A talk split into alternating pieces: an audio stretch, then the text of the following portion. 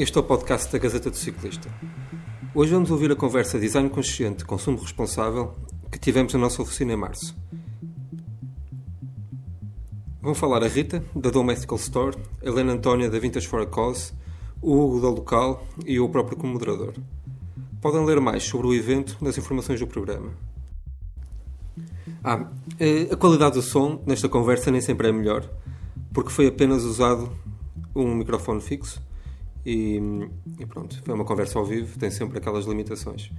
Uh, por outro lado, também tivemos muito mais gente um, a participar e a assistir do que estávamos a contar, e por isso os meios não foram exatamente os ideais para, para gravar um podcast, um, mas penso que com um bocadinho de esforço, não muito, uh, vão conseguir ouvir bem. Obrigado a todos por aparecerem. Um especial agradecimento à Helena, à Rita, ao Hugo, Miguel moderar a conversa com a Rita. Um, espero que gostem deste, desta mistura, deste entrosamento aqui do ambiente da oficina com, com o projeto da, da mas pronto, vou passar a palavra aqui ao Miguel vai apresentar uh, quem, vai, quem vai falar. Obrigado a todos. Um, é, é, ser uma conversa entre todos, ok? Ia ser uma coisa muito descontraída. Um, temos aqui espaço à frente, se querem chegar e sentar no chão, a ideia das mantas foi. O Sérgio, o Sérgio quando está aqui sugere tudo, normalmente. Então podemos. Podem, podem sentar-se no chão. Temos aqui umas mantas. Há, há, há três cadeiras aí, acho eu. Não se sentem nas mesas de café, por favor.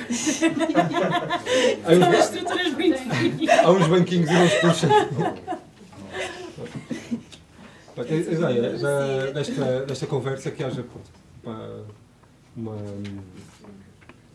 pá, que seja uma conversa entre todos mesmo. Não? É? O facto de estarem aqui na, na bancada só para a fotografia, para ser bonito, a ficha blog. Mas a ideia é estarmos aqui todos mais ou menos numa, numa rodinha a falar. Um, eu posso, pronto, na parte da, que, que me toca, posso dizer que não percebo nada disto e pá, sou com certeza aqui o pior moderador para esta conversa. Por isso, um, acho que podemos começar aqui por, por um, falar um bocadinho de cada um destes três projetos, de uma forma muito breve. Uh, alguns vocês já conhecerão um ou outro. Um, e depois, a partir daí, começamos uma, um debate à volta deste tema do consumo responsável e tentar meter o design aqui no meio. Uh, é engraçado, eu não tem nada a com design e vai trazer, tentar perceber como é que ele vai trazer aqui, dar um bom contributo. A Rita, que é designer, mas que não faz design e vende design dos outros e a Helena que, pronto, que não é designer e faz design. então acho, acho que podemos arranjar aqui uma mistura fixe. Um, pronto, se calhar começamos ali pela, pela Pronto, então eu vou desmentir o que o Miguel acabou de dizer. Eu, na verdade, só para começar. Só para começar, isto já não funcionou. Porque eu estudei design, eu estudei design na Faculdade de Belas Artes de Lisboa e, e foi, foi uma formação bastante motivante. Um, e se calhar isto um bocado para contextualizar o, o, o título da, da, da, conversa que nós temos hoje, que é Design, Design consciente, consumo, consumo responsável. responsável. Pronto, então eu fiz 4 um, anos de formação nas Belas Artes e, e eu quando fui uh, estudar design foi um bocado no, na esperança de, de aprender uh, ferramentas para melhorar a qualidade de vida das pessoas. E rapidamente percebi que a formação estava feita numa base muito vocacionada para a indústria e não para criar soluções concretas para as, para as pessoas que, que consomem. Ou seja, era mais focado no de que forma é que nós conseguimos criar mais lucro para nós que somos produtores e não para, para as pessoas que vão consumir e que vão criar um produto que dure, um produto que lhes permita ter qualidade de vida, etc. Felizmente, eu acho que nestes últimos, nos 10 anos depois de eu ter estudado, o, a forma como o design uh, tem sido pensado mudou um bocadinho. Uh, nós passamos de uma altura em que o design foi muito uh, desenvolvido ali nos anos 30, 40 para, para, para melhorar a funcionalidade da, dos produtos e adaptá-los mais à indústria e para criar objetos bonitos e funcionais. Acho que hoje em dia o design já se presta muito mais a pensar outras áreas e é daí que vem o conceito de design thinking, em que nós usamos a metodologia de design para melhorar sistemas, podem ser sistemas humanos, sistemas de negócios, sistemas de produtos, etc. Um, e é nesse contexto que eu depois comecei a trabalhar uh, e interessar-me mais pela alimentação e perceber que de facto, quando Miguel diz que eu não tenho nada a ver com design, eu discordo totalmente porque acho que nós podemos adaptar muito o contexto de design. Ah lá. Um, à alimentação. Ou seja, nós podemos usar a metodologia design que, que tem como fim uh, a melhoria de qualidade de vida, a funcionalidade, uh, adaptá-la a um sistema que nós temos que é o sistema alimentar. E então eu venho hoje cá em representação da Local, que é uma associação uh, que trabalha questões de cultura alimentar, sustentabilidade e saúde, e nós, na realidade, usamos esta metodologia, a metodologia de design, para pensar o, o, a comida. Não é uma coisa nova, na realidade o, existe o, conceito de eating design, que foi, que foi cunhado por uma designer holandesa, que se chama Mariah Vogelsang, eu não sei dizer o nome dela, com sotaque direito, desculpa. Um, e portanto ela cunhou este, este conceito de eating design, que é, é uma das, das metodologias que nós usamos uh, e acho que não falo muito mais agora, porque depois temos mais tempo para falar. Boa apresentação. E agora? E agora? Isto é com a Rita. Não, não isto é. Uh... Exatamente. Não, já falado. Exatamente. Um, então eu vou uh, falar aqui um bocadinho. Eu não vou desmentir, é verdade, sou designer e não estou, não estou a fazer design neste momento. um, e eu venho a representação da, da Dome, que é, que é precisamente a loja que vamos inaugurar agora aqui que vem precisamente desta necessidade de encontrar, eh, primeiro de criar projetos que sejam mais responsáveis e depois então da compreensão de que já existem coisas a serem feitas muito bem feitas, portanto aqui o paradigma foi precisamente, ok, não precisamos de mais objetos, precisamos se calhar de canalizar os bons projetos que já existem um, e portanto fazer esse papel pelo próprio consumidor. Portanto, nós fazemos a parte da seleção de, de, da questão dos critérios, porque achamos que, que a forma de, de, consumir tem de mudar. Pronto, infelizmente, a partir de todos vocês estão aqui já têm essa sensibilidade, também não, não preciso de, de explicar, de explicar o porquê. Um, principalmente nesta área da indústria da moda e tudo mais, uh, que, está, que está a ser completamente inconsequente para, para questões humanas, para questões culturais, ambientais, são várias vertentes muito importantes. Portanto, a ideia foi precisamente conseguir juntar e promover projetos que estão em, em contracorrente, neste caso. e, e, pronto, assim, muito resumidamente, uh, a Dome é, esse é o propósito e pelo caminho também é precisamente através da comunicação que fazemos fazer essas pequenas campanhas de sensibilização e podemos partilhar porque isto nós como o Miguel diz, não é especialista, nós também não somos especialistas de área nenhuma, vamos todos descobrindo coisas todos os dias. Portanto, a ideia também da nossa comunicação é, é, muito de partilharmos aquilo que nós descobrimos, portanto, nesta questão de sensibilização, não como educadores, porque não temos minimamente a pretensão de ser educadores, mas é mais a partilha de, ok, nós descobrimos isto, acho que pode ser útil, portanto, uh, está aqui. Pronto, e essa é a missão. Agora eu, mais uma pessoa que não é designer. E antes de mais, e sem querer estar com aqueles formalismos uh, normais neste tipo de, de talks, que é agradecer o convite. Um, é mesmo muito bom sentir que na cidade estão a acontecer coisas diferentes, cruzamentos que aparentemente improváveis fazem todo sentido e que aproximam as pessoas para falar, refletir, colocar questões e se calhar criar daqui uh, outras coisas novas. Uh, eu estou aqui por um acaso, uh, sou licenciada em Direito, eu trabalho numa seguradora ainda, fui fazer uma pós-graduação em Empreendedorismo e Inovação Social e uh, criei, por acaso, uma marca de roupa que é baseada em upcycling, portanto nós criamos peças exclusivas a partir de roupa usada com a incorporação de desperdícios têxteis, sempre com a assinatura de jovens designers ou designers conhecidos e o valor da venda dessas peças é para uh, criar impacto em termos sociais. Uh, nós escolhemos um público-alvo uh, que notamos ser crescente, que é mulheres com mais de 50 anos e que não estejam a trabalhar, e o que nós fazemos é dar-lhe uma ocupação gratuita, que são workshops de upcycling, com também o objetivo não só de recuperar formas tradicionais e formas de produzir roupa que são mais autênticas, que acrescentam valor, Uh, mas também como uma forma de sensibilizar, porque essas pessoas vão falar, vão, vão influenciar os netos, uh, vão influenciar as pessoas à volta, dela, à volta delas. E apesar disto não ser nada de novo, é? porque nós estamos aqui a falar de chavões, este projeto pode ser classificado como de empreendedorismo social, como de economia circular, estamos a falar de consumo ético e sustentável, que são de facto uh, palavras que encaixam bem numa tendência a nível mundial, né? as pessoas acordaram, temos que salvar o planeta, este tipo estilo de vida, esta forma de produzir, esta forma de estar não funciona, isto não é nada assim tão novo, os nossos avós já faziam isto, a minha mãe é costureira. E mais à frente posso explicar como é que isto aconteceu, mas uh, eu acho que é importante, acima de tudo, é nós pararmos para refletir qual é o caminho que estamos a seguir, uh, porque já percebemos que, tal como está, não vai funcionar. O planeta se calhar aguenta, as pessoas é que se calhar não. Nós antes de, antes de estarmos aqui, começarmos formalmente aqui a conversa, tínhamos tido uma conversa antes, tendo uma, uma, um dos pontos que nós temos a, a bater com mais entusiasmo foi precisamente a relação que cada um de nós tem com as coisas. Eu gostava de saber um bocadinho mais sobre. sobre isso, que, é que, como é que. Todos nós somos comerciantes, não é? Nós aqui também. Eu posso estar aqui a perdoar toda a ética, toda a sustentabilidade e toda a durabilidade, mas eu preciso, no final do dia, de, de, de vender. É? E quem está a vender está a consumir, está, está a dar ao consumo e não há forma nenhuma de haver, de haver sustentabilidade. Pode haver é, menos impacto, eventualmente, mas vai haver sempre. E pá, no vosso trabalho, como é que essa preocupação aparece? Quando, quando, quando somos animais, é? nós quando estamos a respirar, estamos a degradar o nosso corpo, não é? Um bocado isso. Eh, quando estamos a, a, a, comprar qualquer coisa, por muito ética e sustentável que seja, eh, nunca é sustentável. Claro, claro, claro. Posso, posso começar só ah, sim, e depois vocês interfiram. Sim, façam perguntas à vontade e deem opiniões, etc.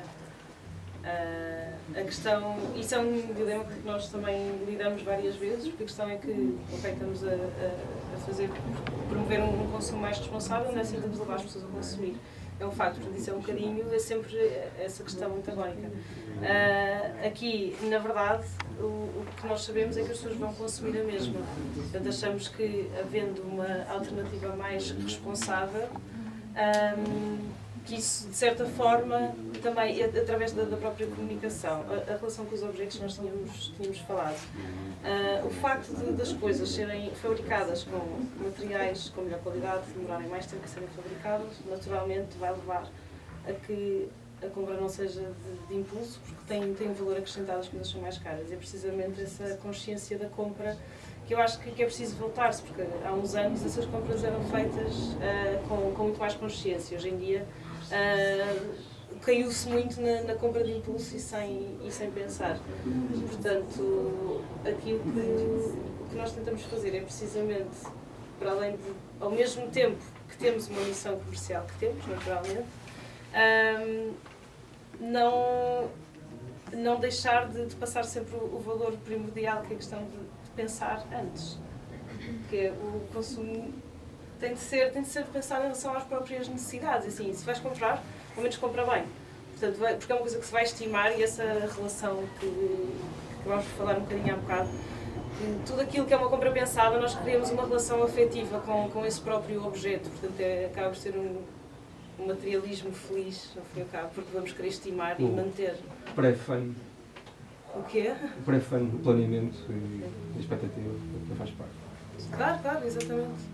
Eu, se calhar, acrescentar, tu falaste de sustentabilidade. Eu acho que sustentabilidade é um termo que muitas vezes pode não querer dizer nada, ainda por cima porque agora está a ser abraçado de uma forma super uh, comercial e capitalista. Portanto, uh, acho que hoje em dia fala-se muito da questão da resiliência, que é a capacidade de nós nos adaptarmos e. Então, não paro do que é que quer dizer resiliência. Acho que é uma palavra que já se usa bastante. Não, eu de repente olha, senti assim um olhar. E portanto, o que é que eu queria falar sobre a questão da resiliência? Que acho que, que uma das coisas interessantes é perceber que, obviamente, nós não podemos eliminar o nosso impacto, quer dizer, um próprio elefante tem um impacto quando anda numa floresta, não é?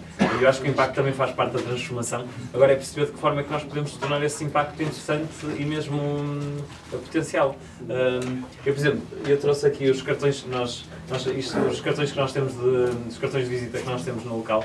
Nós aproveitamos o os próprios materiais da, de, consumo, de consumo alimentar, ou seja, o cartão da, das embalagens alimentares para fazer os nossos cartões. Ou seja, é usar um recurso que já temos e, e tentar lhe dar uma volta. Um, portanto, acho que é uma das estratégias. Depois, a nível de. Nós estávamos a ter a, aquela discussão de, de, de, opções de consumo. Por exemplo, se nós formos pensar, nós, a, a local vai abrir em, daqui a um mês, vai abrir uma, um espaço que é o, o Local Food Lab, onde nós vamos, vamos servir comida, também vamos ter atividades, vamos fazer oficinas e exposições. E uma das, das nossas intenções é conseguir uh, servir comida que seja comida local uh, e orgânica. E nós optamos por estas, por estas opções porque achamos que são aquelas que são mais resilientes. Mas isto é discutível, porque, por exemplo, se nós. Ehm, e, e, muitas vezes, quando se lê sobre, sobre estas matérias, há uma discussão muito grande. Porque, por exemplo, se nós consumirmos uh, alimentos de 20 produtores uh, e fizermos com que eles todos os dias ou todas as semanas nos tragam os produtos, vai haver um impacto ambiental grande de transporte. Se calhar se fôssemos comprar à macro, que é tudo centralizado, a nível de transporte uh, está tudo muito mais valorizado. Só que aí entra uma, uma, uma visão que nós temos de ter uma sensibilidade em que tem de haver um, um, uma concessão entre uma coisa e outra, que é vamos querer alimentar uma grande empresa que tem impactos em outras áreas, nas questões sociais, nas questões de, de sustentabilidade alimentar, etc, etc. Mas depois a nível de transporte são eficientes, ou vamos preferir se calhar alimentar sete projetos mais pequeninos que têm relações económicas bastante diferentes e que, e que alimentam uma economia local que é muito mais interessante.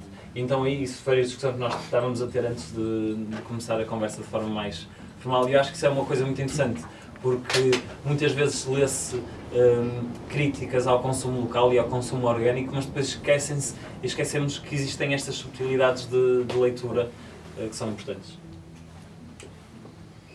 Não sei se queres dizer alguma coisa também. Sim, isto, isto dava para estarmos aqui se calhar três dias a falar neste ponto. só neste ponto, porque este é um aspecto muito crítico, não é? Nós todos estamos com projetos que acrescentam valor, que vão minimizar impacto, reduzir impacto. Uh, em concreto, no Vintage for a Cause nós temos uma preocupação, que é eh, uma preocupação ambiental que é, que é notória, a indústria têxtil é muito poluente uh, e nós estamos obviamente a reaproveitar uh, roupa e desperdícios, um, mas isto em termos depois de sustentabilidade, porque acho que há aqui uma ambivalência muito interessante. Qual é o custo deste impacto? Porque para fazer isto nós temos que pagar justamente a pessoas, vai demorar muito mais tempo a produzir e este produto vai ser muito mais caro.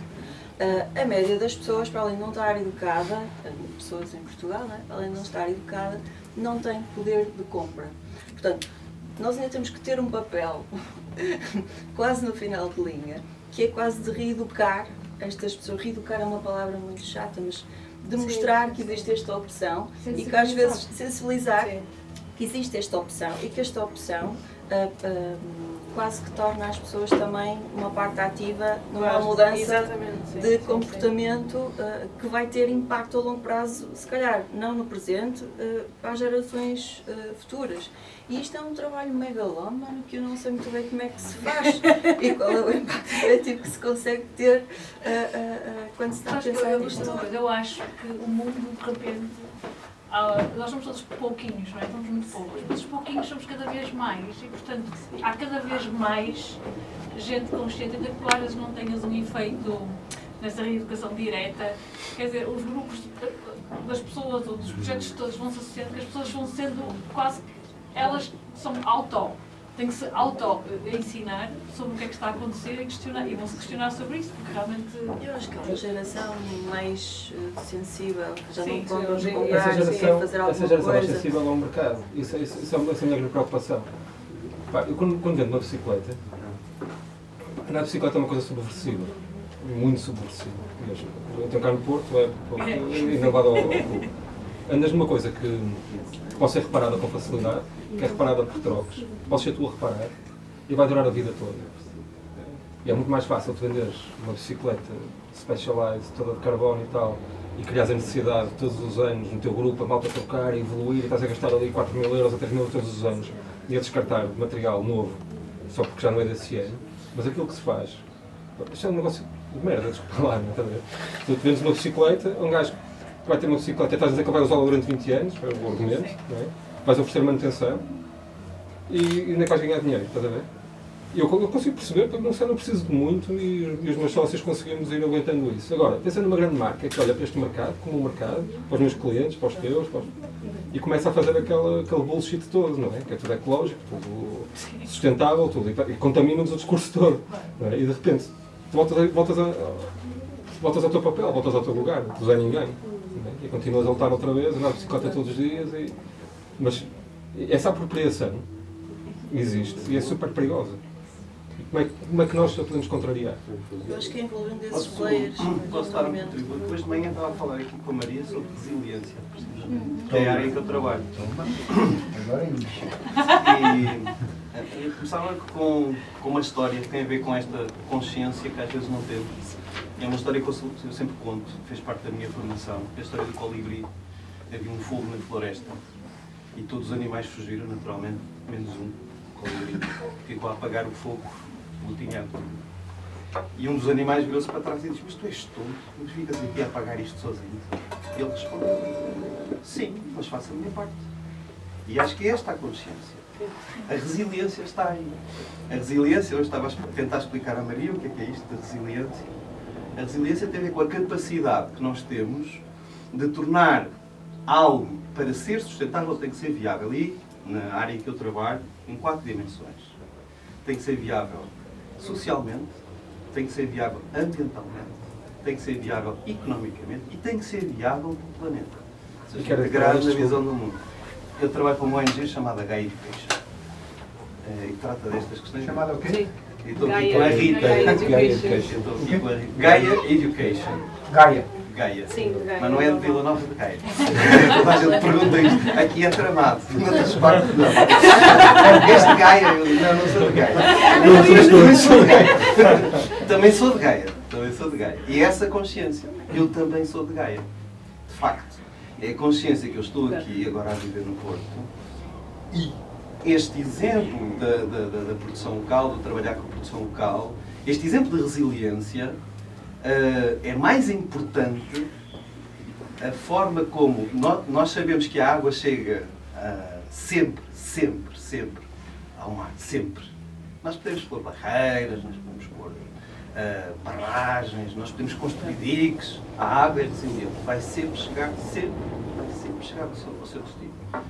E portanto, são pequenas gotas que fazem a Claro, diferença. O vosso projeto faz a diferença. Não, é isso, assim, nós, quer dizer, estamos, estamos aqui e de certeza que toda a gente tem, tem uma parte também que acrescenta, seja pelas escolhas que faz quando consome, percebes? Não têm todas de ter a mesma, a, a- a- a mesma forma de atuar, portanto, isto pode ter várias formas, eu acho que o importante é precisamente que cada um de facto faça aquilo que No nosso trabalho, como é que podemos fazer isso? Sim, eu acho que é questão. Por exemplo, o- nós agora estamos aqui todos reunidos e vamos falando, e as pessoas, nós também conhecemos. Eu acho que é valorizar também as caras que estão por trás das coisas, ou seja, no final de contas, há sempre pessoas envolvidas a fazer as coisas e é muito diferente eu consumir ah, produtos biológicos no corte inglês ou ir ao mercado e comprar ao Francisco que me vende as coisas, são coisas diferentes. E, e se calhar aí é que está a mudança de consciência, é perceber que quando estou a consumir do Francisco, eu sei quem é que está a produzir, eu sei quais são as éticas do Francisco. Quando estou a com- comprar o corte inglês, estou a confiar numa grande estrutura, não faço ideia do que é que está a acontecer. Era essa a tua opinião. Sim, eu tenho várias respostas. Eh, eu, eu, não, eu não cheguei no início, eh, não, não ouvi tudo. E queria só fazer uma pergunta já, depois tenho outras. Eu falo um bocadinho alto, acho que temos a captar som. Se puderes falar Ah. alto, assim não. Sim, agora. Eh, parece que há uma ideia de que essa, esse valor acrescentado tem que custar dinheiro.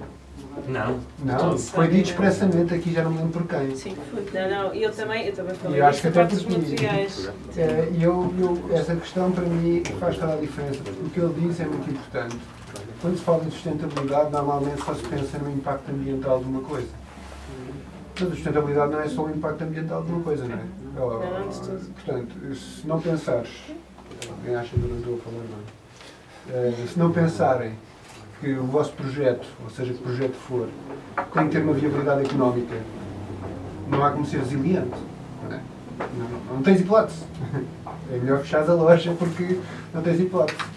E, e eu gostava de perceber se vocês acham que é, é uma necessidade que esse valor acrescentado que vocês põem na coisa, que no fundo, como tu disseste, não é uma novidade se nós andarmos umas gerações para trás, a forma de consumo era esta.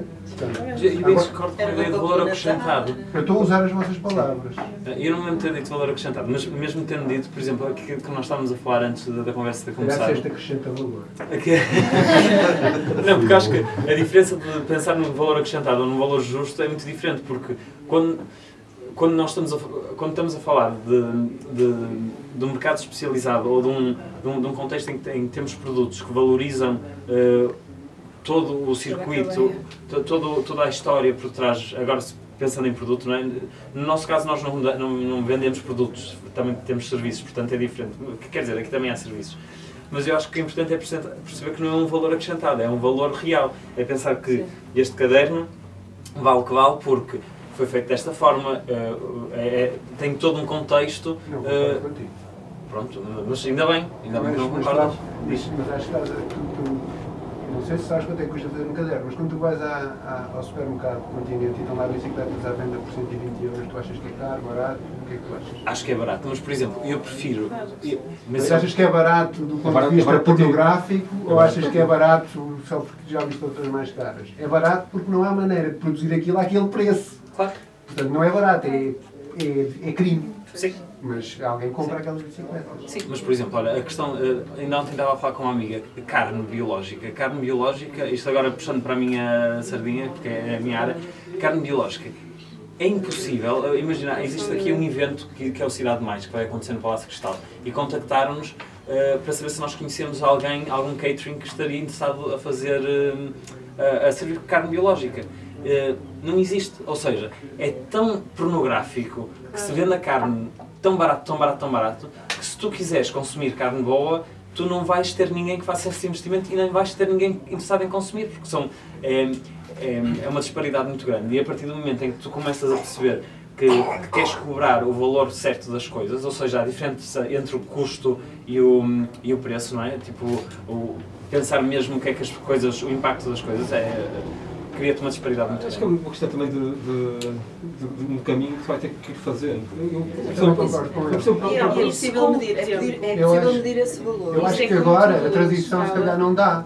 Ah não, mas eu não estou a dizer que é impossível. eu concordo. Se, se eu, não, se eu achasse que era impossível, Eu não concordo. metia nestas, nestas, Eu concordo nestas com o. Gonçalo. Quando todos os dias vou para a cama a pensar que vou pagar o IVA, estás a ver?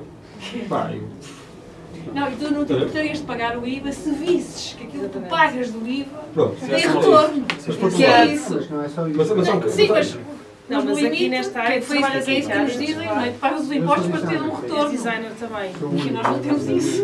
Mas a, ver- a verdade é que nós somos rotulados como uma loja cara. não é? Ainda no outro dia tinha um review qualquer, já não sei se foi no Google assim, para eu aprovar, pá, dizer que me puseram tipo 5 notas. 5 notas é uma coisa de luxo, não sou uma loja cara. Estás a ver? Ou seja. Eu no meu carro, que quase não ando, este ano já gastei duas vezes a minha bicicleta mais cara. Ele não anda. Não és tu que és caro. Nós, Estás a ver? é que- nós é que somos muito Os, nossos, caros. os meus clientes que me compram as coisas mais caras são pessoas que eu sei que não são ricas. Claro. E os gajos que me aparecem ali de Porsche, estão ali de Matosinhos, da parte da Foz e tudo, são os gajos que são capazes de me pedir descontos permanentemente. Uma sujeita que foi lá, que é, que é a mulher de um amigo nosso, que foi lá três vezes para escolher uma merda de uma bicicleta a 300 euros, e das três vezes que foi, em três carrões diferentes, pediu um desconto. Eu olhei para ela e disse, pai, a sério, não vais ter desconto nenhum, desculpa lá. Ela queria comprar os carros. Se tivesse quatro carros, é ainda bem mais é Agora, o por que o pessoal percebe que está a fazer um investimento e é numa coisa que vai durar 20 anos. Exato, é isso que eu te ia dizer. Porque É que- hoje trago os sapatos do, Zé Machado, não é? Não são baratos. Se tu fores pensar para é, no mercado. Mas eu realmente penso, eu prefiro comprar um par de sapatos que eu sei que me vai durar montes de anos, não é? Que é um bom investimento. Do que estar a comprar um par de sapatos que eu nem sei onde é que ele foi feito eh, e ainda por cima como estive nesse mundo maluco. Diz lá- Diz lá onde é que tu trabalhaste. eu trabalhei na Sonai, trabalhei na BR e, e antes trabalhei noutros sítios. Que é, é, uma, é uma loucura o que se faz na indústria têxtil a nível mundial. É mesmo, quem está mesmo por dentro. É que vocês todos podem pensar que é mau, mas é muito pior do que aquilo que vocês pensam. E então, quer dizer, va- valorizas realmente poder comprar os, os sapatos, uns sapatos que tu sabes que foram feitos por ele, que é uma pessoa que tem cuidado naquilo que escolhe para fazer os seus sapatos. Não é? há valor acrescentado aí. É, estás a ver, o valor acrescentado. aí. Mas, mas o a minha pergunta é, o luxo, o mercado Sim. do luxo, sempre acrescentou valor. E é um mercado relativamente sustentável porque produz pouco. Não é? é um mercado de luxo. Não necessariamente, mas, Sim. Essa forma como. eh, Aqui há um, há um aspecto só para mas não um bocadinho. necessariamente também vale para o outro lado. Na análise, na análise muito superficial eh, daquilo que é o posicionamento de marca da DOM, não é só um posicionamento de marca, é um posicionamento que tem a ver com pessoas. Aqui a questão do valor tem a ver com as pessoas. Sim, eu, eu Tem a ver com exatamente, daquilo que há de é- original na história. Quando se fala de mercado, isto é- nós parece que temos aqui um grupo de economistas fabuloso e que sabe, porque estamos contaminados por isto todos os dias. Eu estou a ler os Claro. jornais também, revistas, etc. Leio muita coisa. E nós ficamos contaminados por esta gíria, não é? esta gíria econ economês.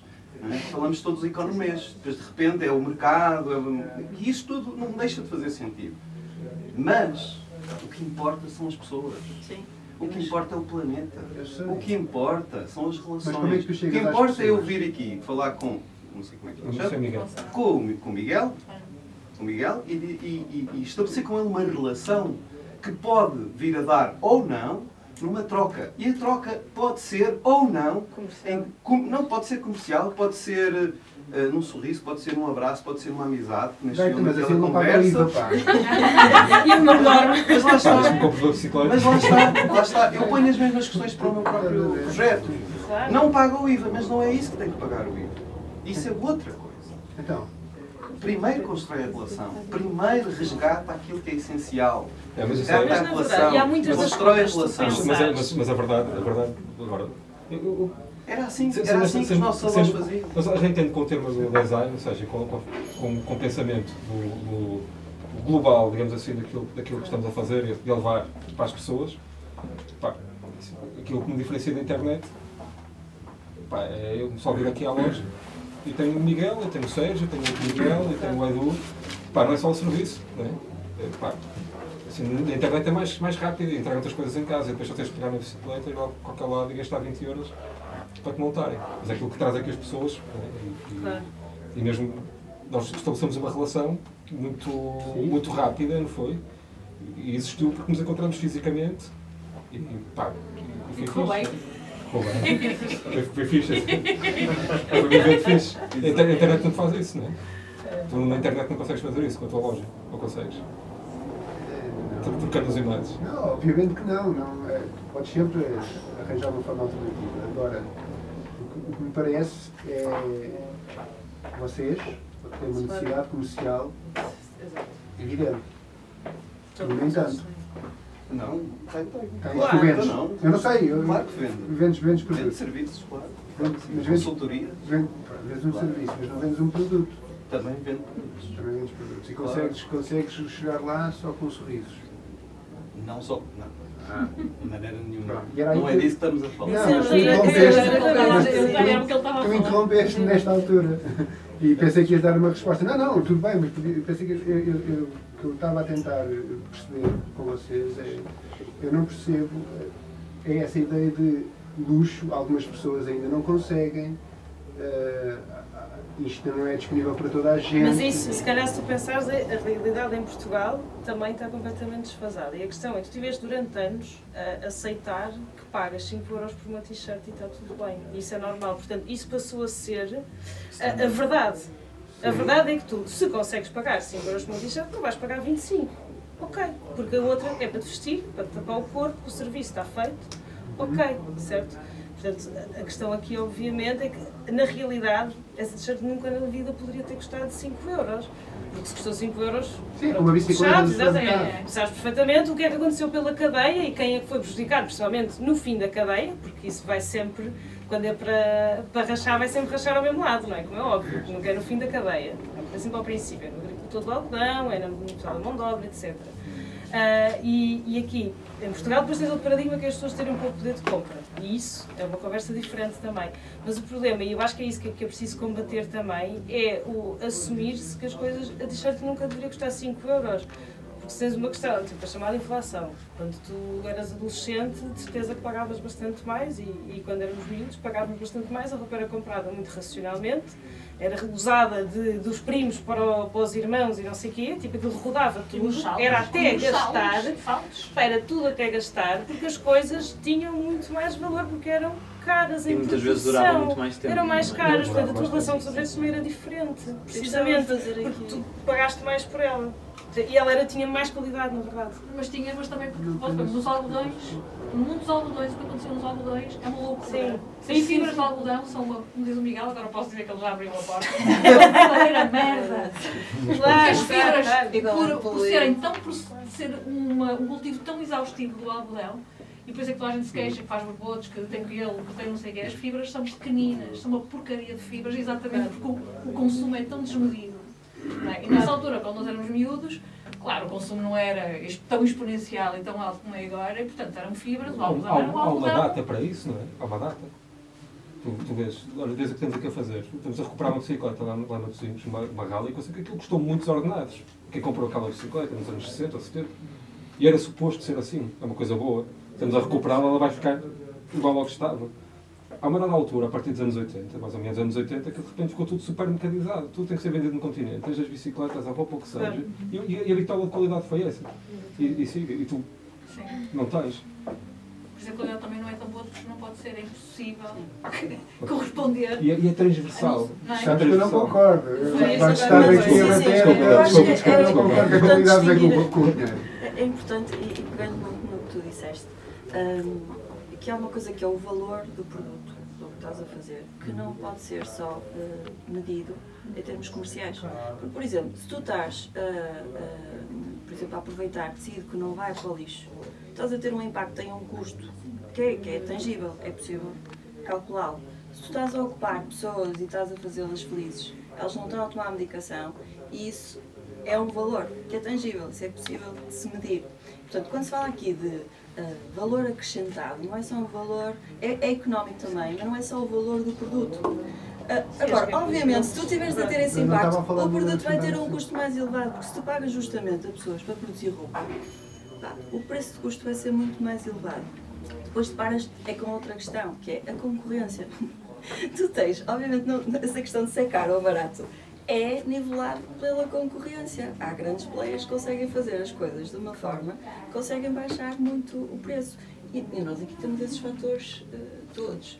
É? que, que- que as pessoas não têm poder de compra, ah, não estão sensibilizadas para o que isto implica, para o impacto, para o custo que isto tem efetivamente para o planeta, mas são coisas completamente diferentes. O valor efetivo do produto até pode ser muito superior, porque se tu poupas, sei lá, ah, ah, se, se- se o Estado não tem que pagar não sei quanto em medicamentos para ah, pessoas que ficariam doentes trabalhar numa confecção ou ah, porque estariam isoladas, isso é um custo Isso é difícil de absurdo, isso é, sim, é, é E tangível, assim, é muito mas mais difícil seja-. Mas eu não acho que seja só difícil, eu acho que tem a ver com uma necessidade de uma mudança do paradigma económico, em que hoje em dia nós não está instituída a, no- a colocar na balança as externalidades, ou seja, nós olhamos para o valor final do produto e, e é esse o consumo. Enquanto que se, tu, se uma mudança de paradigma, tem de se começar a contabilizar isso. Simplesmente como nós não contabilizamos, obviamente que não, não se consegue fazer esse, essa mudança. A partir do momento em que se começar a contabilizar, em que tu compras um produto, e sabes que existe uma contabilização e, e que está óbvia, eu acho que o grande truque é que as externalidades não são óbvias, ou seja, o sistema capitalista que nós temos hoje em dia foi muito exímio em vender um produto ou um serviço em que tu olhas e não vês o que está para trás. Tipo, preferes ir, eh, como por exemplo, o meu pai estava a dizer, ai, que bom, olha, abriu um novo Lidl na Ariosa. É incrível, ainda por cima é tudo de produção portuguesa. É de produção portuguesa, mas um produtor português, para conseguir vender ao Lidl, tem de produzir imenso, tem de fazer uma produção exaustiva. Não, o Lidl não vai alimentar pequenos produtores que conseguem alimentar uma economia equilibrada. Eu prefiro comprar a manteiga biológica deles dinamarquesa a comprar, se calhar, a portuguesa.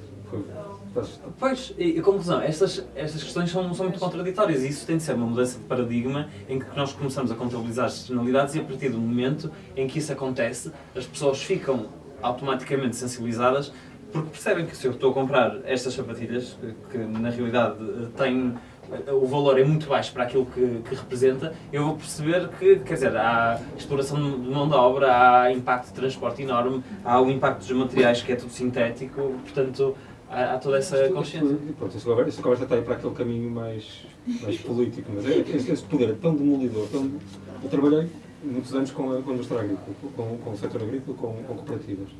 que eram basicamente a economia, instituições de economia social que funcionavam para, ideologicamente ou idealmente, para proteger o agricultor, precisamente das pressões no mercado. Fomos organizar e vendemos mais caro. É, Mas a pressão da, da- dos grandes produtores, não é só das grandes superfícies, os grandes produtores são piores que as grandes superfícies.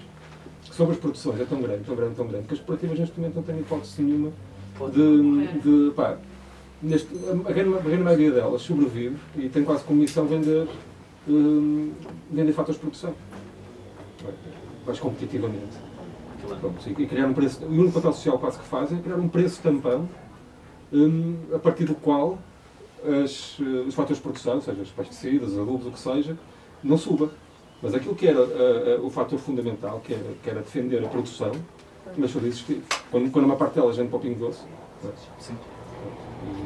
É curioso ele estava a falar da, da mudança de paradigma, que sim, já existe no reino do botão, existe Sim. a felicidade interna bruta e existe um movimento internacional que envolve diferentes economistas, alguns deles estão ligados à, à Organização do Trabalho, que defende uma teoria do decrescimento. Portanto, muitas das coisas que têm a ver com voltar, não é voltar atrás, é simplesmente precisamos de reajustar, desacelerar, porque não- o planeta não é infinito. É finito. Tem, um, tem um limite de recursos naturais, tem um limite de. Há coisas que não se podem multiplicar, portanto, podem-se reutilizar. O movimento da economia circular, felizmente, está cada vez mais a crescer, ah, ainda bem. Existem sim, existem sim, portanto, eu sei que tu sabes isso de certeza, não é? Este, este conceito da felicidade interna bruta é um conceito na prática existe. Prémios Nobel da, da, da Economia vão ao reino do botão estudar o modelo e escrevem, escrevem sobre isto. Existe, de facto. Às vezes temos que ser. Eu, eu sou. I'm a believer, eu costumo dizer isto. Pá, Eu sou um gajo, pá, sério, crente, literalmente, é verdade. Eu acredito que um abraço faz toda a isso, diferença. é. Eu acredito que um sorriso faz toda a diferença. Eu acredito que falar com alguém numa portagem de autoestrada faz toda a é diferença. Eu acredito que quando alguém do outro lado está lá eh, a trabalhar e, a- e aquilo é um posto de trabalho, faz toda a diferença. Mas também acredito que a internet e os meios que estão aí podem ser veículos que nos permitam usar isto estrategicamente para dar a conhecer um projeto para lá das fronteiras do lugar onde estamos, para nos ligarmos em rede com outros pequenos projetos, para que estas células, estas microcélulas, estes, estes projetos locais possam perceber de uma forma resiliente que existem outros projetos resilientes noutros locais. O problema da internet, Existem. com essa- isso é um, conceito muito interessante no final dos anos 90, mas hoje em dia, sabes, a partir do momento que começam a aparecer estas células, elas são quantificáveis, são eh, redistribuíveis, são comercializáveis a quem queira vender o tal corporate bullshit. Eh, Portanto, estas células estão a ser contaminadas com o teu discurso, mas por alguém que tem mais dinheiro que tu para pagar. É verdade. É verdade. Quanto a mim, tu tens um, tens, pensar que tens um bom produto, és local, e quando, o meu desafio é como é que tu vais sair desta escala do local? Porque eu percebo como é que isto funciona, eu percebo como é que crias uma comunidade, como é que juntas aqui 20 ou 30 pessoas numa, numa oficina eh, a dar voz de letra. Não é? e, e se estiveres contente e se o negócio funcionar assim, perfeito. Eu acho que é esta escala que tem que existir. Agora, hum, quando, quando tens que passar para além dessa escala, ou seja, quando tens, tens que escalar, falar, falar, eh, falar com solteiros, quando tens que escalar o teu negócio, pá, e tens que vender mais para poderes ter, eh, para dares de comer aos teus filhos. Não é? O Gonçalo vende, estás sentado no banco dele.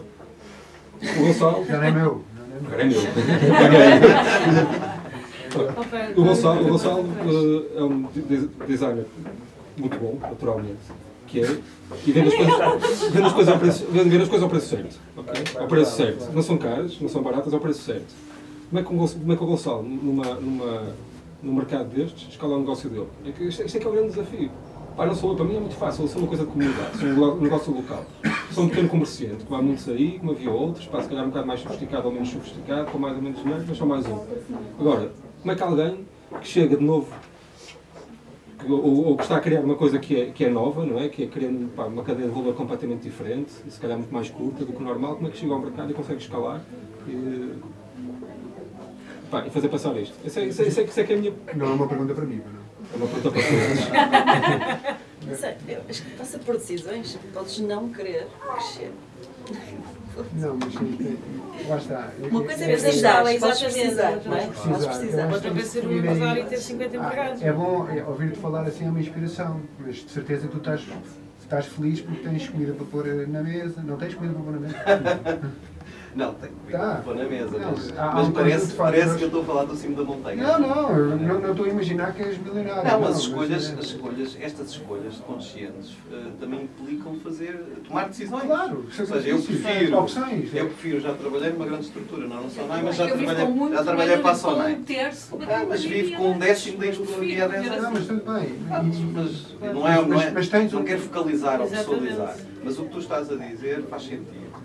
Como é que eu escalo o meu negócio? Como é que eu torno isto sustentável? perguntas. Como é que eu torno isto viável? E há, não há uma resposta. Eu, eu pessoalmente não quero. Eu também não acho que haja um Não, caminho. não há uma resposta, não há um caminho. Há várias verdades. Resultará muito mais desta inteligência coletiva aqui reunida. Resultará certamente, tu vais hoje para casa, vais para o teu negócio e vais de certeza levar desta inteligência coletiva que aqui está reunida, que está em simultâneo, em termos quânticos, reunida com outras inteligências coletivas que Ei, estão no mesmo momento a falar sobre isto, este tema, e é aí que eu quero chegar. É aí que eu quero chegar. Mas escuta uma coisa. Tens que linkar com esses, Isto com esses, é com esses, com esses É grupos. verdade, mas tu não achas que no final de contas, quando tu precisares de carne para comer, de um roupa para te aquecer e de uma cama para te deitares, tu tens que procurar a opção resultante de toda essa inteligência. Mas imagina, tens um produto, imagina. Nunca pode chegar ao fim. E o problema que se põe em muitas destas, eh, destes projetos é que normalmente a experiência é isso que mostra, talvez, se calhar estou a ver tudo, tem uma vida curta. Tendo uma vida curta, não se chega para criar alternativas. E não chega para mudar o paradigma. Não é? Portanto, como é que estes projetos não- podem não ter uma vida curta? Tens que jogar o jogo. Tens que? Tens que jogar o jogo. E o jogo joga-se como? Com dinheiro. Não é? sim, mas imagina, o teu produto tem um valor, um valor. Não necessariamente com dinheiro. Tá, tá bem, com valor. Com valor. Mas ela não quer que eu chame valor acrescentado. Agora digo dinheiro. Tu não quer que eu chame dinheiro. Eu só quis esclarecer. Estamos a tentar trazer é, há outras alternativas. Há, há aí, no, no mundo, no mundo fora, moeda alternativa, formas de troca alternativa, economia social a nascer, bancos alternativos, bancos éticos. Eh, há todo um mundo extraordinário de alternativas que nós não vemos porque não estão. Não significa que elas não existam. Portanto, isto é o que eu estou a tentar trazer. Sim, Deixa, Sim, deixa, mas deixa, no mundo- agora. Se no mundo agora, exatamente, se eu fosse fazer uma alternativa agora, pá, é só o até o próximo IVA. Estás a ver? No, no mundo agora. No mundo agora, quando tens uma porta aberta. Não resolve tudo. Resolve tudo, mas quando estamos a falar de tens funcionários, tens pessoal, tens organizações, tens tudo. Estás a jogar Claro. pelo livro, pelas regras, pá, tudo formalzinho, tudo direitinho. Quando queres estar a fazer isso, que é o que 99% das pessoas querem fazer, não é? tu estás, estás num tabuleiro, não é? Que não é o tabuleiro da ideologia, nem é o tabuleiro, é o tabuleiro do, pá, do fisco. É a tua casa, estás a ver? É essa, é essa, é, é essa a realidade que nós estamos. É tipo, lá, como é que eu posso fazer isto? Se este cara ganhar ao Estado, não é? Mas eu acho interessante esta Ou questão fornecedores, do... os fornecedores é naquela, quando este fica de eles não me fornecem, deixam de vender, não é? É- O limite é chegar ao. Podes estabelecer parcerias com os trocas, podes criar modelos de cooperação, podes estar num espaço de cowork e teres colegas com quem colaboras e trocas Sim, mas ideias. depois há um limite Geras para a valor. parceria, porque depois a Claro. tens que gerar dinheiro para. É evidente, é a evidente, eu ainda não consegui convencer a minha senhoria eh, pronto, para fazer troca, mas há outras Então a pergunta que eu gostava de fazer aqui, mais uma vez, é como é que nós podemos olhar para a questão da, da responsabilidade, chamar assim, chamar das responsabilidades, as várias, de uma forma integrada, não é? Como é que nós podemos olhar para isto na perspectiva do desenvolvimento dos projetos, é? seja, seja lá de que forma for. Essa, é- essa é que é a coisa que mais me preocupa, como, como empresário, como consultor, porque eu, faço, não está para pagar as contas, tenho que fazer outras coisas, não é? Não posso viver. Hum, lá está. Isto não devia estar a acontecer, eu não devia ter acabado esta observação assim. Isto não pode ser, isto não é decente. Eu acho que sendo muito Mas deixa ele querer dizer qualquer coisa. Não, era só... Impões, pá. Não, eu também gosto de ouvir e de observar, não apetece impor, mas a questão do, de- quando, quando tu dizes o mundo agora é interessante perceber isso, que é, uh, nós podemos pegar na realidade que temos, não é? Uh, e, e aceitá-la como estática e temos de trabalhar com ela. Também podemos aceitar que ela muda, não é? O facto, imagina, toda a gente que está aqui podia estar em casa a ver televisão, ou podia ter ido ao McDonald's. Optaram por vir aqui. Porquê? Porque optaram. Isso tem a ver com a, a tal questão das Mas pessoas. podiam estar numa outra conferência ainda mais espetacular que esta. Não seja preconceituoso. Não, claro, claro que podiam estar, mas eu acho que é essa questão que é. A, a grande escala também tem os seus limites, porque nós somos, somos, somos indivíduos hum, restringidos àquilo que está à nossa volta. Portanto, a, grande escala também tem as suas limitações, a pequena a escala também tem as suas limitações, há limitações em tudo. Aquilo que me cheira é que existe todo um processo que, obviamente, que não é neste momento que uma, uma coisa muda e, portanto, se tu queres dizer assim, olha, mas eu, eu preciso de ser financi- financeiramente sustentável com este projeto, eu não vou esperar que o mundo fique bonito e cor-de-rosa para, para funcionar. Hum, Está ótimo, está bem. É agradável. por acaso é que esta luz aqui assim. Ah, agora, eu não estou a tentar dar nenhuma resposta, só estou a tentar perceber isto. É que isso não nos impede de perceber. Então, se formos pensar nessa, nessa questão, também podemos pensar noutra questão, que é, existem nichos. Se, se a mudança não vai ser feita agora, existem nichos de mudança e esses nichos são suficientes para alimentarem o desenvolvimento do projeto. Não, não conseguem vender bicicletas aqui. Conseguem. E eu não, a local não consegue viver das atividades que faz. Consegue. A Domino Espera, isso que seja- eu, exatamente era o ponto em que eu queria pegar. Assim, do- há várias formas e tens de perceber, se calhar, se fores usar os melhores, eh, tudo o que é mundo, é o, preço do teu produto e aquilo que o consumidor, ainda que possa, está disposto a pagar ou não. Portanto, aí também tem, tem tudo a ver com esta questão de, de- É um bocadinho tentativa e erro para todos nós, não é? Nós, calhar, gostávamos de fazer tudo de uma forma ainda mais incrível, mas não dá, porque isso vai te pôr as coisas a um preço em que depois isso tira-te a viabilidade, tira a viabilidade completa ao teu projeto, pode ser ótimo, mas se ninguém for comprar, não passa de uma boa intenção. Quando vais, pá, agora, aconteceu isso há pouco tempo em Lisboa, numa loja de, de supermercado biológico, de repente é bom natural, não é? E, Ah, e de repente estás a passar o cartão, estás a passar o cartão, Sonai. estás a passar o cartão da Galp na caixa, não é? Estás a passar o cartão do, do continente e da Galp, da, da Galp na caixa e tens uma decoração biológica, não é? Mas a decoração daquilo é tudo plantas de plástico, não é? Portanto, Ou quando, ou quando estás há anos que nós estamos aqui a falar de mobilidade com os nossos grupos e com os nossos grupos ativistas, a fazer tudo e mais alguma coisa pela mobilidade sustentável, e quando estamos a falar de quê? De andar a pé, de andar de bicicleta e de combater dois fenómenos que são, ou aliás, três fenómenos que são muito nocivos para as cidades ou para o meio urbano. Um deles é o bypass que as pessoas fazem quando saem da garagem de carro e vão direitinhos até à garagem do, do shopping, Norte Shopping, e daí direi- direitinhos até à garagem do condomínio no subúrbio, não é? e a cidade foi vista pela janela, ou do congestionamento e da poluição, e estamos a falar disto, e de repente, isto é real, de repente tens conferências em Lisboa milionárias sobre mobilidade sustentável e só tens fabricantes de automóveis e fabricantes de baterias. Pá, de repente, aquilo continua a gastar mais energia, continuas a andar de carro, continuas a estar entupido e de repente é menos, com consciência bocadinho é menos uma preocupação. Nesse é que é o problema, é que aquilo de repente há menos uma preocupação coletiva que o problema da mobilidade está resolvido. Não Alguém está, está. mas olha, eu acho alguém que está para do assunto. Eu acho que aí cá há uma coisa muito importante que é eh, pensar na questão da, da coletividade. E eu acho que a ação política é muito importante, que é nós, obviamente que no sistema em que estamos somos indivíduos hum, solitários a tentar ganhar a nossa vida, que é uma coisa que é bastante absurda, não é? Ainda por cima porque no, no modelo policêntrico ninguém tem uma hortinha e portanto não há muita resiliência a nível, tu tens mesmo de depender do teu, do teu negócio. Hum, e acho que é interessante perceber que aí temos a, a questão da ação política, que é, eh, tem de haver, se calhar nós estamos envolvidos nestas questões, temos de juntar e fazer um lobby político para fazer com que, se calhar, o, o IVA não funcione da forma que funciona e que, por exemplo, olha, o, o sítio onde nós vamos abrir a local, que é na Travessa de Sefeita, é uma rua que está a ser toda eh, reformulada. Eh, estamos em 2018, eh, já se estudou imenso sobre a impermeabilização de solos e estão a fazer a rua toda em cimento, estão a fazer molagem de cimento para depois meter calçada em cima. E tu pensas assim, quem é que faz isto? É a Câmara Municipal do Porto. A Câmara Municipal do Porto, enquanto entidade que devia fazer esta gestão, deveria ter o conhecimento de perceber se querem fazer um pavimento sustentável, não vão fazer uma laje de, de cimento. Ou seja, quando, como é que se chama o, o arquiteto que faz gestão muito conhecido, o Ribeiro Teles, já há anos e anos e anos que fala da problemática da impermeabilização das cidades em Portugal. Quer dizer, ou seja, não tem, não tem, isto não é uma questão de, de nós, não é uma relação só de.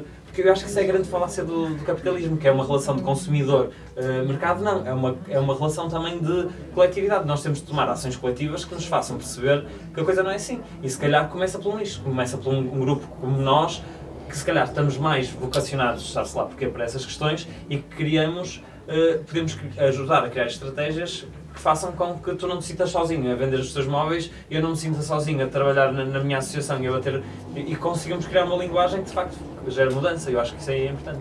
Esta questão política, esta questão política, política no, no sentido nobre, porque a política é política ao serviço das pessoas, daquilo que eu Sim, e quando eu digo acredito, política, não estou a ao é serviço é. das pessoas, das pessoas da comunidade e do planeta. Estes três aspectos são essenciais. E, e, e, vem um insight. Existe um, um, um indivíduo que esteve em Portugal a fazer um estudo sobre o capital criativo, Richard Flores. Ele define o grupo. O grupo para o qual eh, muitos de nós podemos trabalhar chamam-se Culture Creatives.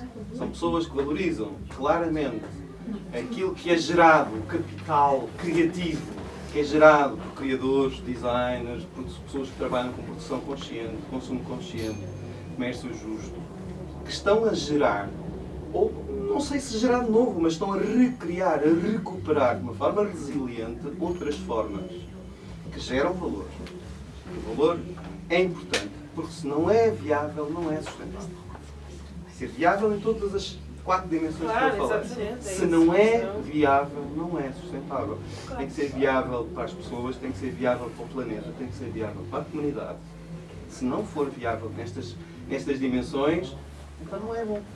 Não é bom. Mas isso, isso, isso já se todos sabemos isso, não é? Mas agora, E a, a ação política nesta, nesta vertente é que o negócio daqui a 10 anos esteja um bocadinho maior do que está agora. Não é? E que possas ter os produtos dela lá em casa. E como é que isso se faz? Essa é a pergunta dele. não, é? é Ainda ninguém respondeu. Mas Está toda a gente aqui à Os loja. negócios funcionam todos de uma forma muito similar. Repara, não há fórmulas mágicas aí. Nós podemos estar com uma proposta de valor diferente, vamos chamar de proposta de valor, e no final do dia tu vais ter que eh, gerir as coisas como se um negócio se tratasse. Tens que ir a jogo, como vai qualquer outro player, eh, qualquer o sapateiro que cria o, sap- o- não é? a sua coisinha numa escada. cria. Pronto, fazes, portanto, tem que ser exatamente da mesma forma. Ah, aquilo que tu estás a oferecer pode ser feito de uma forma diferente e que se calhar não te vai permitir. Como é que eu perspectivo, se calhar, o crescimento de uma marca como a Vintage for Cause? Não vamos conseguir ter muito lucro. Não vai ter mais Inditex. Não, não Lamentavelmente. Inditex. Não queremos ser Inditex. Vamos fazer poucas produções porque nós queremos é pagar bem às pessoas e que elas se sintam felizes e queremos que pessoas que gostam de roupa original e que pensem por elas próprias e que não sigam bloggers comprem as nossas peças. É um posicionamento. Agora, o, o- a forma tem que ser exatamente igual ao do negócio. Ah, não, mas é Tal isso, como é nós os conhecemos. Claro. Sem, sem hipocrisias aqui. E E é uma aprendizagem, se calhar não são as peças todas que foram criadas de início. Ah, tipo, ah, mas bem, a ideia era ótima, está tá tudo lá, é incrivelmente sustentável, os materiais, a produção e tudo. Aquilo sai a um valor que ninguém vai comprar. Ok, então volta ainda atrás. atrás. Pronto, está bem, estamos a falar, mas assim, nós já nem estamos a falar de coisas que têm um valor superior que vão ter sempre, percebes aqui? E a questão é precisamente essa, tu vais gastar mais, menos vezes e isso vai-te durar muito mais tempo. Portanto, na verdade, é um investimento. Tu estás a gerir o teu dinheiro de uma forma diferente. Acho Depois que a questão da tua coisas- oferta é que tem de ser vista também um bocadinho na, na tentativa, nem todas as coisas vão funcionar, percebes? Educar as pessoas é uma coisa muito importante, não, não ser sem paternalismo. Eu ia falar Claro, disso. claro, claro. Mas, Eu ia falar da tua mulher, eu- sou um caso, Sim, por sim. exemplo, vamos falar do linho. Eu sempre fui apaixonada por por linho e sempre tive a noção, achava eu, e valorizei sempre o, o preço que um bom linho pode ter. Porque nós podemos mandar vir um linho da, da China ou da Rússia a um preço completamente diferente.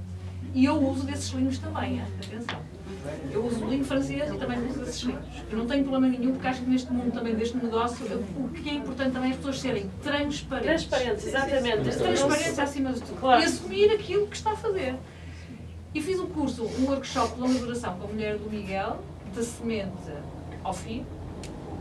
E tu realmente, eu dei por mim agora, quando vejo coisas de linho que eu achava de antes, pá, sim, eu sei que o linho tem que ser caro, mas depois se vês um linho artesanal, dizes, pá, não, tem que ser. Quer dizer, ninguém imagina o trabalho que aquilo dá. A mesma pessoa que faz tudo, que semeia, que colhe, que põe no molho, que. Ah, é um tra- trabalho de meses até chegar ao fio. E como é que está? E naqueles tempos, naquele tempo todo que a pessoa está, o artesão que faz o processo todo, não está a ganhar dinheiro. Portanto, quando chega ao produto final, tem que cobrar O tempo o- o- todo, todo o tempo, trabalho toda- todos os meses que passou ali a tratar E o daquilo. sol tem que funcionar no a seguir. Exatamente.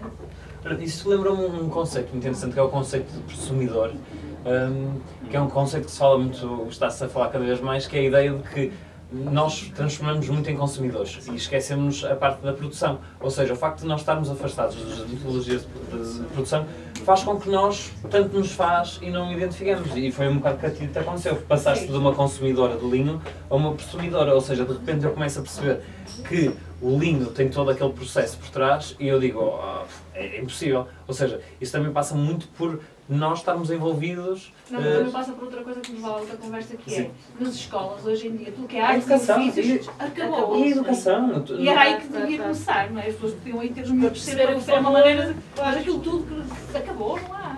Não, precisas, não, precisas, não precisas fazer se podes comprar. Não, sim. Não é, não é uma competência eu, que eu estás a sou dar mais otimista como ele é. Eu estou, pá, há de voltar se tiver que voltar, mas há outros caminhos para lá chegar. Eh, nós temos que usar os caminhos disponíveis agora. Os caminhos que já tiveram para trás que já funcionaram, agora não funcionam. Mas há caminhos para a frente. Aí sou muito otimista, há muitas maneiras de lá chegar. E é, e é por aí que nós temos que ir. Epá, se não há, se calhar se tiver validado outra vez, vai, vai renascer. Eh, o que é essencial é que quem está no negócio eh, tenha, tenha eh, para já perceba que provavelmente nunca será enorme, mas tem que, tem que criar valor, tem que criar valor no sentido que tu definiste, não quero entrar em discussão outra vez, Eh, eh, tem que criar valor no sentido em que o, o objeto do teu negócio tem que ser, tem que estar no mercado disponível como está o objeto do negócio dele, dela e das outras pessoas. Se o dele não presta e o teu presta, depois acaba quem está do meu lado enquanto mercado Claro, escolher. Não é? Ah, e agora, o que me parece que, vou pegando um bocadinho naquele, na, na, na, na, numa intervenção tua de há bocadinho, ah, que o, o paradigma económico ah, acabou por criar, foi a noção de consumidor. Esta noção de consumidor não parece que existiu desde sempre. É? Ah, agora, se tu podes escolher ser consumidor ou dono de uma coisa, quando tu és dono de... Quando tu és dono de uma coisa, estimas a coisa. Quando tu consomes uma coisa, consomes é, é mais descartável, não é? Claro. Mas isso foi, é, é é uma, é, um- é uma coisa que foi, é, é uma definição recente, eh, não é?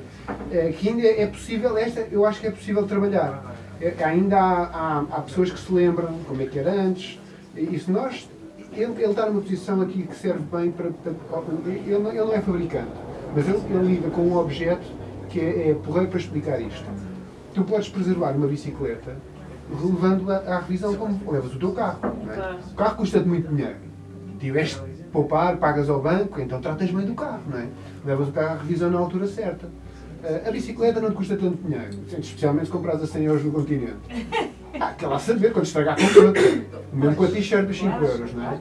Agora, não é pelo valor que a coisa custa, seja 5, 100 ou 7 mil, que nós vamos ter um comportamento diferente.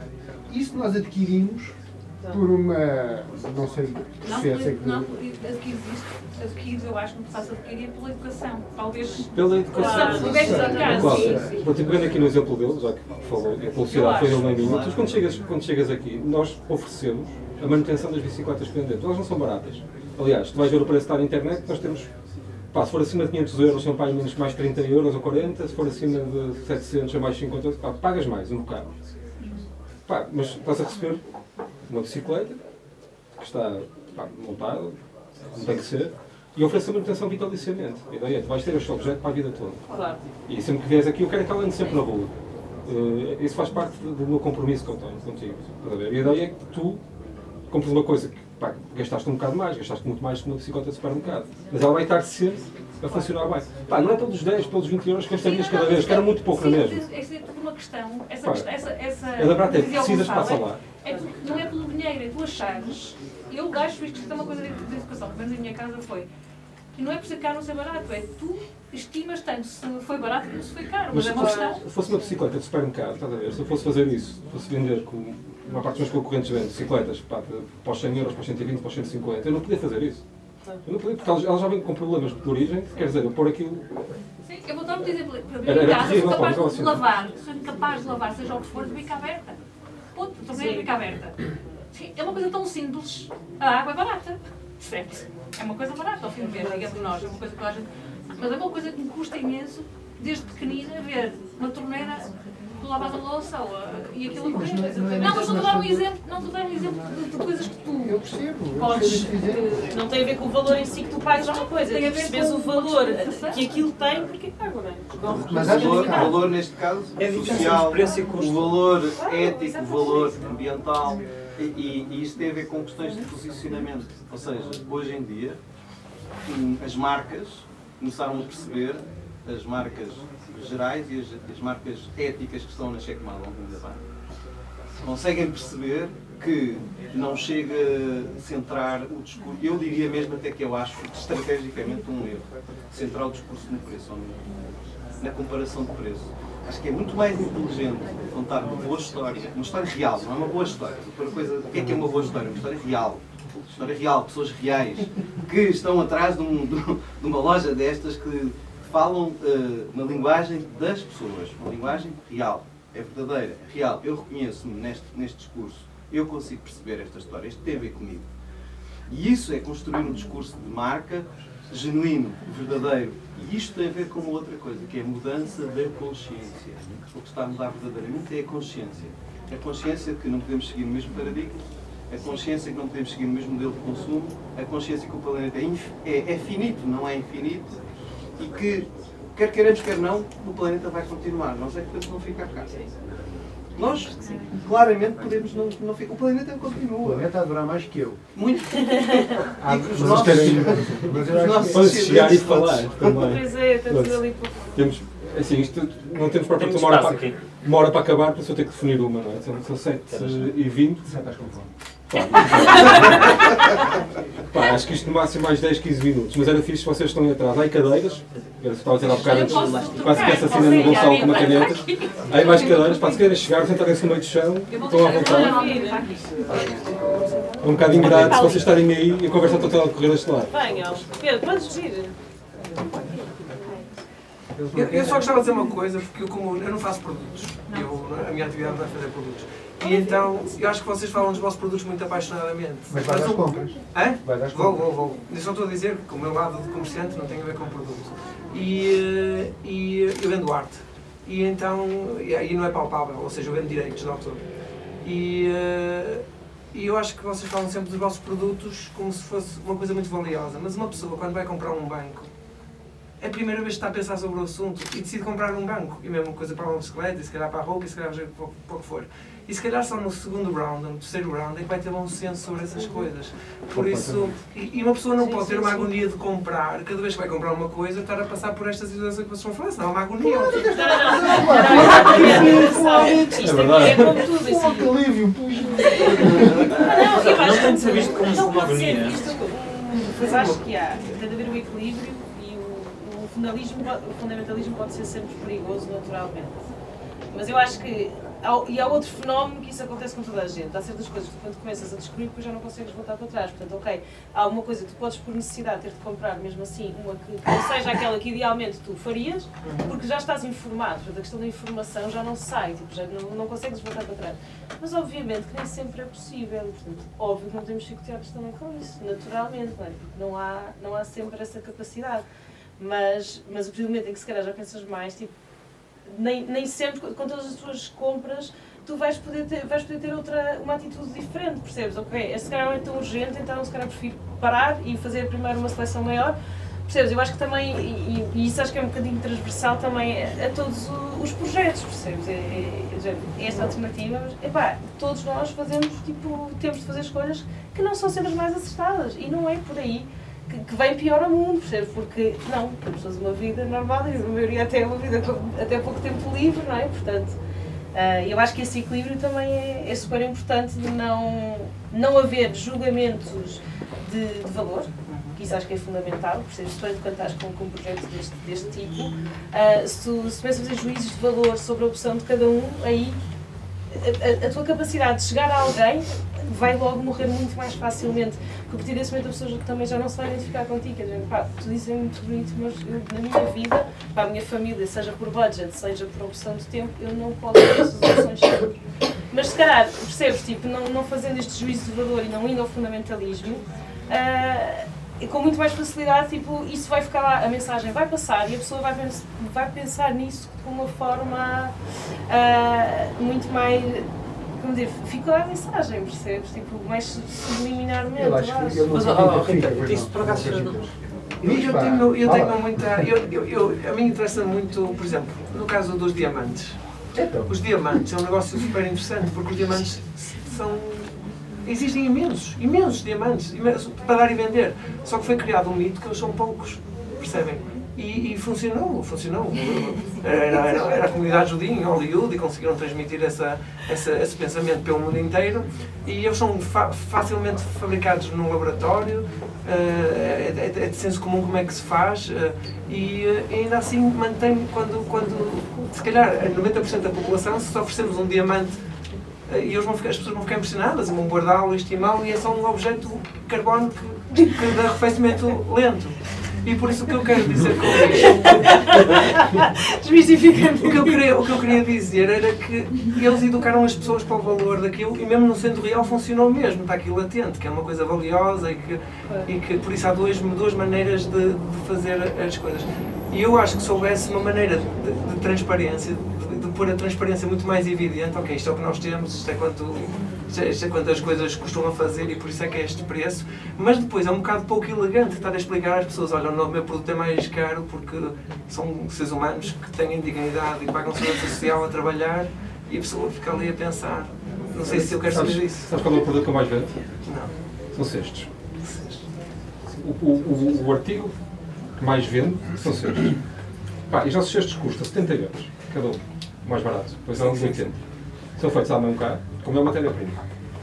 Pá, em tempos, cheguei a ter, são muito caros, as pessoas não compram. Tu explicas, pá, que a alternativa que tu tens, um cesto de 70 euros, é um de 40. Foi feito com matéria-prima muito pior, muito mais frágil, que se vai desfazer, com certeza. Pá, isto é uma coisa que anda à chuva, não é? Pá, e que é feito não sabes onde. E eu explico exatamente onde é que eles são feitos. Temos fotografias no site, através do projeto Minha Mulher. Mas ela é um, é um dos intermediários do, do processo. Pá, é o que mais vendemos. É muito raro, é muito raro. É está aí atrás de ti, no- no- nos teus ovos, por exemplo. Um deles. É muito raro, eh, eh, ou, é raro, saírem bicicletas eh, sem, que não os levem, quase. E outra coisa interessante, que é ver, estou ao fim de 6, 7 anos, nós estamos aqui abertos há 7 anos, eles continuam a aparecer. E vejo lá cozinha, muitos a andar, olho ao longe e reconheço-os. Não reconheço as bicicletas, reconheço os cestos. E as pessoas dizem-nos, que são, param e perguntam onde é que eles apareceram. Ao fim de 6 anos, onde é que eles compraram os cestos? Ao fim de 6 anos estão mais bonitos do que estão, do que estão na loja. Opa, isso é um caminho, não é? De explicar às pessoas, de ensinar e de educar como é que as coisas foram feitas. E esse- e esse-. E é isso, e, e acho que não temos de ser arrogantes aqui. O produto fala por si. É? É claro que há coisas que me chocam, mas há coisas que me chocam, porque a minha experiência da minha educação me choca. Quando, quando venho um ambientalista ter comigo, nós temos muitos nesta área, não é? E que me chega com bicicletas do continente, claro que sim. Pá, eu se calhar havia há 6 anos atrás, 5 anos atrás, já no sermão. Pá, agora não dou. É um bocado isso, não, dou, no final. A malta que cultiva comida orgânica vestida de plástico da Primark, também existe, muita, não é? Pá, porque é barato, porque é isto, porque é aquilo. Pá, é uma, é uma reflexão de cada um de nós. Pá, tem que fazer na sua vida, pá, e acho que, e acho que à medida que vamos envelhecendo, cada vez pensamos melhor nessas coisas e cada, cada vez nos chateamos menos a explicar aos outros, também é verdade. Gastamos menos, gastamos melhor, não, não, não precisamos estar mais ricos. Acho que a maior parte das pessoas que têm negócios destes está, está muito menos rico, mas pronto, não interessa. Mas faz essa. E tem a ver com isso, né? é um consumo também diferente. Não é? Olha, eu acho que tu aí estás a dizer uma coisa que responde um bocado ao que o Pedro está a dizer. Eu acho que hoje em dia, ou seja, pela perpetuação de muitas intervenções, seja a tua, a minha, etc, etc, etc, de repente tu teres a consciência de quando olhas para um banco, percebes que um banco de plástico é muito diferente de um banco de madeira, etc, etc, eu acho que acaba por ser uma, uma linguagem que já é mais acessível. Portanto, o caminho tam- tem a ver, voltamos à- outra vez à mesma questão, que é a questão da educação. Se de repente a educação tender para aí, eu quando for comprar uma coisa, já não vou fazer, já não é um sacrifício eu pensar, já é, já é natural, já faz parte do meu código de linguagem e da minha interpretação. Em vez de estar a comprar e pensar e o foco ser, ah não, olha, quero mais barato, é não, olha, quero quero alimentar uma economia melhor, quero ter uma coisa que, que é mais agradável, tenho, quero uma coisa que seja mais saudável. Ou seja, acho que é uma coisa, isso também é uma evolução, que é uma evolução que é feita conjunta, se calhar porque tu insististe muito com os cestos, Alice também, se calhar eu, não sei e de repente as pessoas já querem comprar cestos.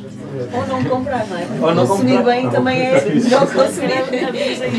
E acima, e acima de tudo, uma coisa importante é não vivermos constantemente o sentimento de culpa porque ainda não chegamos lá. Ou seja, com todo o respeito e honrando os amis, nós não podemos ser amis. Amis, Sim. um estilo de vida absolutamente purificado. Nós estamos num processo de É um transição. caminho, exatamente. Nós estamos num processo de transição. A Rita usou a expressão fundamentalista, eu, eu diria que é, que, é, que, é por, que é por aqui, ou seja, nós estamos num processo de transição, estes, estes encontros, estas conversas eh, multiplicam-se, e ainda bem, é um processo evolutivo. E, e sim, olha, eu não vou trazer a minha bicicleta, já dizer. Não, não é minha, foi emprestada. Tenho a certeza que é do continente. Não é minha, é emprestada, mas eu não vou trazer. Mas Não tenho vergonha de dizer. Porque, porque é esta a postura de honestidade que temos de ter perante a vida. Não tenho a bicicleta que desejava, mas sei onde ela existe. E um dia venho falar contigo. Não sei É se vou comprar todos os produtos da Dom, mas sei que eles existem e vou promovê-los e vou divulgá-los. Até posso não ser eu o comprador, mas vou ter esse papel de levar para o mundo esta mensagem. Não é importante que eu compre, é importante que eu acredite, é importante que eu me Talvez toda a gente pensar como tu, pá, quem é compra? Mas vais ter mas quem é compra. as pessoas Tu vão vais ter quem compra. É. Mas vai, mas vai, vai chegar a uma altura em que ele vai ter que fazer uma Claro. opção, como o Pedro falou, não é? Se Claro. calhar Claro, logo exatamente. a primeira, ou a segunda ou a terceira, Ah, até é, à quarta vez, pois é. depois a quarta vez acerta e não compra É mais importante que eu te compre ou que eu te, ou que eu te traga todo. comprador. Claro, mas ele resiste esse tempo todo, por acaso. E resiste mesmo, Uma parte, uma parte dos meus clientes hoje em dia não, não é a primeira compra, eles não chegam cá, são gajos que já usam uma bicicleta há muito tempo. Mas tu também estás numa posição diferente. Eles são produtores, vocês são produtores. Não, eh, vocês desenvolvem produto. Não. Não? É, revendem. É, revendem não, nós fazemos Tu és o único, que queres fazer alguma coisa. Tu, tu e o Helena. é. Ah, ah, Produzimos. são Nós já coisa. Não, não, produzimos não, não. também, sim, sim, sim, nós já produzimos. O local, Tem. Vintage for a Cause, Dom. Sim. Tu nos tens a apresentação. Eu sabia, eu sabia que tu não, não, não, não tu trabalhas com comida. Sim. Eu sabia isso, mas tu de alguma forma podia sempre estar a fazer um outro projeto. Não, não. Não, a questão é precisamente essa relação do design. O tem background de design, e eu também. E, e a Helena não tem, está a trabalhar com design também. É precisamente a questão do, também do, deste papel Mas, unificador ou seja, do design Mas com. vocês não desenvolvem produto. Já desenvolvemos, Vocês sim, sim, sim. agora, neste- Agora, neste momento. é isso? Não. exa- não, nós trabalhamos com outras marcas. Revendem. Falámos contigo. Sim, sim. Foi, no Eu queria e-mail. deixar isto para o fim. Mas acho que agora vamos encontrar a relação. Eu acho que São sete e agora meia. Vamos. A fechar. Sim, Pá, não sei se alguém continuamos, tem pá, perguntas. continuamos a conversa é, informalmente, sim, mas sim, sim. Mas oficialmente. posso só, uma provocação assim para cá? Foi muito interessante, nós estávamos a falar, a Rita estava a dizer, estávamos a falar da questão de se ter tempo para se fazer decisões, etc, etc. Eu acho que isso nos leva a pensar uma coisa muito interessante também nesta questão de consumo e de marcas, etc. Que é, nós trabalhamos em geral 8 horas por dia. Quem é que definiu que nós temos de trabalhar 8 horas por dia?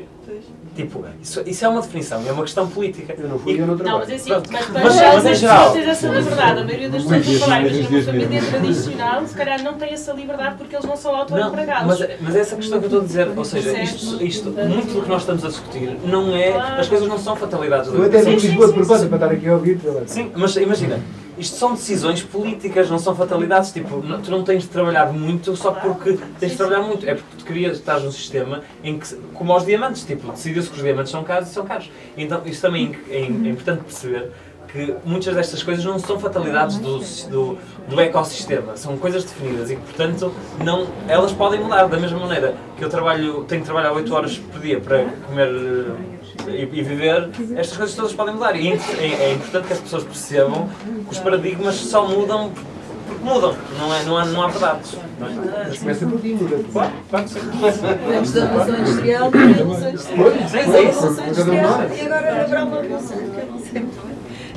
Boa, boa. Bem, acho que, acho que podemos sa- sair da bancada. Pronto. Acho eu E continuamos a conversa. não, queria só finalizar já agora. Ah, pronto, antes de mais queria agradecer, acho que isto, lá está, a questão da colaboratividade, pronto, que é um dos caminhos também precisamente para, para fazer mais coisas acontecer. E em nome da Dom queria agradecer para já o, o empréstimo da oficina aqui à Vela, estamos muito bem enquadrados, eu gosto muito deste, deste local de trabalho e, e da nossa presença, saímos do online para vir para, para o físico finalmente e, e pronto, acho que é uma, uma ótima sinergia, queria agradecer para já isso, queria agradecer à Helena e comprem também. Já agora. a, viabilizar, a viabilizar o negócio. Vamos estar aqui 15 dias, para quem ainda não sabe, vamos estar duas semanas uh, aqui com a loja temporária, depois virão outras também, acho que o Gonçalo também vai. Não olha para o horário que nós temos, o horário é diferente, então são abertos mais um dia. Está, no, está na página, sim. Vamos estar também aos sábados de manhã, pronto, para, para quem precisar, puder só vir ao sábado. Portanto, vão ser 15 dias, é rápido e queria agradecer. Obrigado, Filipe. Está ótimo. E queria agradecer também não, a generosidade do tempo do, do Hugo e da Helena. Uh, que vieram também partilhar, uh, contribuir com, com, as suas histórias, que eu acho que também é, é, inspirador. Todos estão, estão a fazer qualquer coisa para. Estamos a criar consumidores. Exatamente, exatamente. Pronto, e acho que. Foi por isso que viemos. Portanto, vamos distribuir os criadores agora, a parte comercial, vamos distribuir os criadores do local. Já, estou jogando mas, mas pronto, quero agradecer e, e agradecer a quem resistiu à chuva e veio para aqui numa sexta-feira à tarde, com tempo muito mal. Uh, obrigada por terem, por terem vindo e, e pronto, agora vamos, vamos falar. Obrigado a vocês. Obrigado por ouvirem. O podcast é da autoria da Velo Culture e foi realizado com o apoio de João Bento Soares, que também compôs o tema de abertura. Se gostam do que estamos a fazer, não deixem de espreitar os outros projetos dos fundadores da Velo Culture em uoficio.com, com dois Os, que é uma iniciativa de apoio ao desenvolvimento de pequenos negócios, e giradiscos.ticktail.com, que se dedica à venda e reparação de hi-fi vintage. É uma espécie de Velo Culture para quem gosta de música. Até breve!